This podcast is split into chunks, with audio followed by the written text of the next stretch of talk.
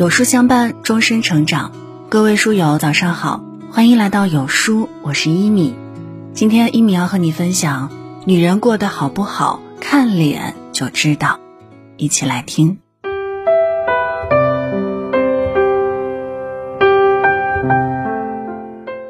以貌取人其实是有一定道理的。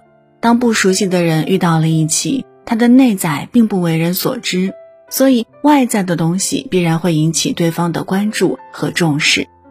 日本文学家大宅壮一说：“一个人的脸就是一张履历表。”而哲学家罗素说：“一个人的脸就是一个人价值的外观，它不仅藏着你的生活，更藏着你正在追求着的人生。”佛曰：“世事无相，相由心生。”可见，想了解一个人的命理，看脸便足够了。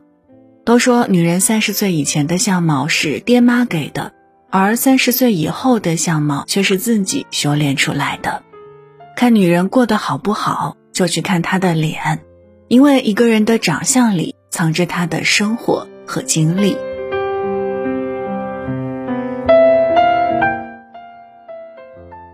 亲爱的自己中，张芝芝每次出场总给人一种哀其不争的感觉。她唯唯诺诺，婆婆不知道从哪里给她弄来一堆不知名的草药，逼她喝下去，说是可以生儿子。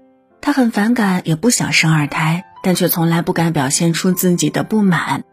张芝芝穿的最多的是一件格子的外套，全无都市女子的时尚靓丽。老公背着她在外面和别的女孩卿卿我我，被她抓包后，她还在想着如何原谅他，为他找借口。但其实她的婚姻并非有她想的那般美好，老公刘洋早就开始嫌弃她一副很土的模样，总觉得她一无是处。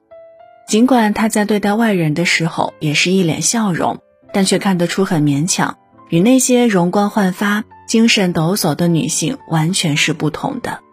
张芝芝看上去却一脸苦相，也难怪刘洋明知道自己做了错事儿，却是有恃无恐的模样。一个女人在婚姻里过得幸不幸福是掩盖不住的，看她的脸就知道了。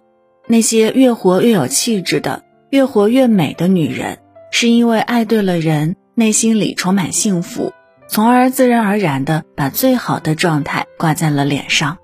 婚后被生活所拖累，生活一地鸡毛，男人还时不时地在外边制造一些小惊喜和小意外，女人又怎么可能感到幸福呢？张芝芝很少会收到刘洋的礼物，一个被他误会为是送给自己的杯子，两百六十八元，他却觉得太奢侈，硬是拿去商场给退掉了。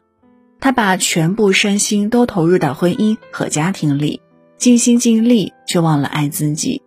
婚姻不能为他带来避风港的作用，反倒消磨了他的意志和精神，让他看上去沧桑衰老。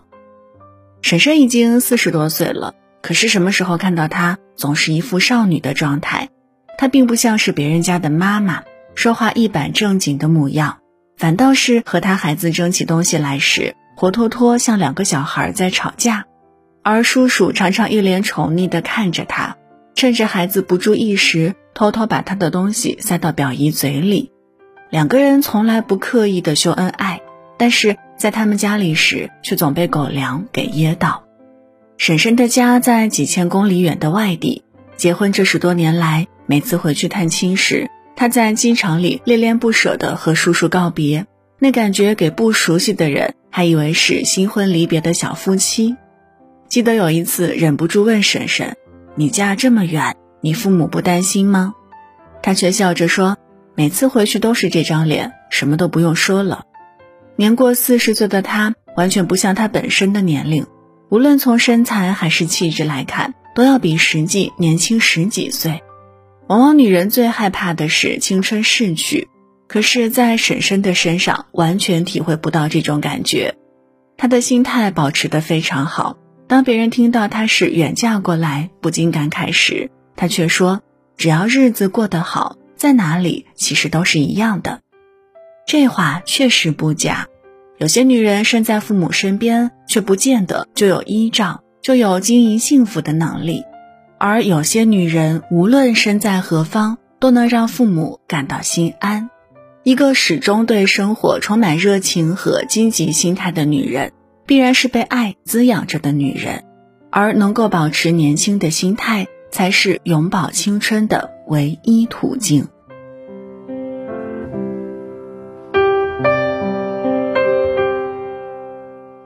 生活里常看到一些女人，才刚刚过三十岁的年龄，便感叹说已经老了。然而，她们老的不是年龄，而是心态。心态老了，脸自然也老了。有的女人把追剧、逛街、美容和打牌当成了生活的常态，不上进，不试图改变，以为有婚姻作为保障，就能一辈子当上了幸福。我的前半生中的罗子君。毕业后，因为陈俊生的一句“我养你”，成为他的新娘。她躺在舒适的婚床上，一过就是近十年的光阴。除了买买买，就是提防老公身边那些年轻的女子。可见，在这份看上去富足的生活之外，她的内心并没有十分的安全感。而也正是罗子君的一作再作，让陈俊生感到了前所未有的疲惫。他需要的是一位能够聆听他的心声。能够在生活上给予帮助和提携的女人，但显然罗子君已经距离他的脚步太遥远了。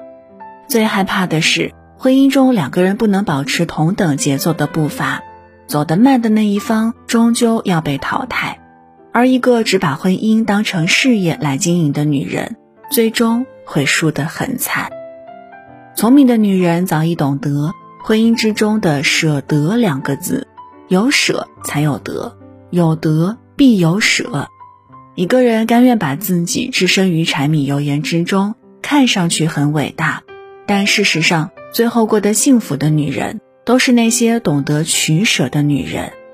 林清玄写道：“你的气质里藏着你走过的路、读过的书和爱过的人。”仔细看那些容光焕发的女人，她们很少面带愁苦，反而常常是自信满满。待人接物时都会面带微笑，这样的女人往往都不会过得太差。她们不但能经营好自己的婚姻，也能把人生经营的风生水起。好了，那文章就分享到这儿，感谢各位的收听。如果您还喜欢今天的分享，也别忘了点亮文末的赞和再看。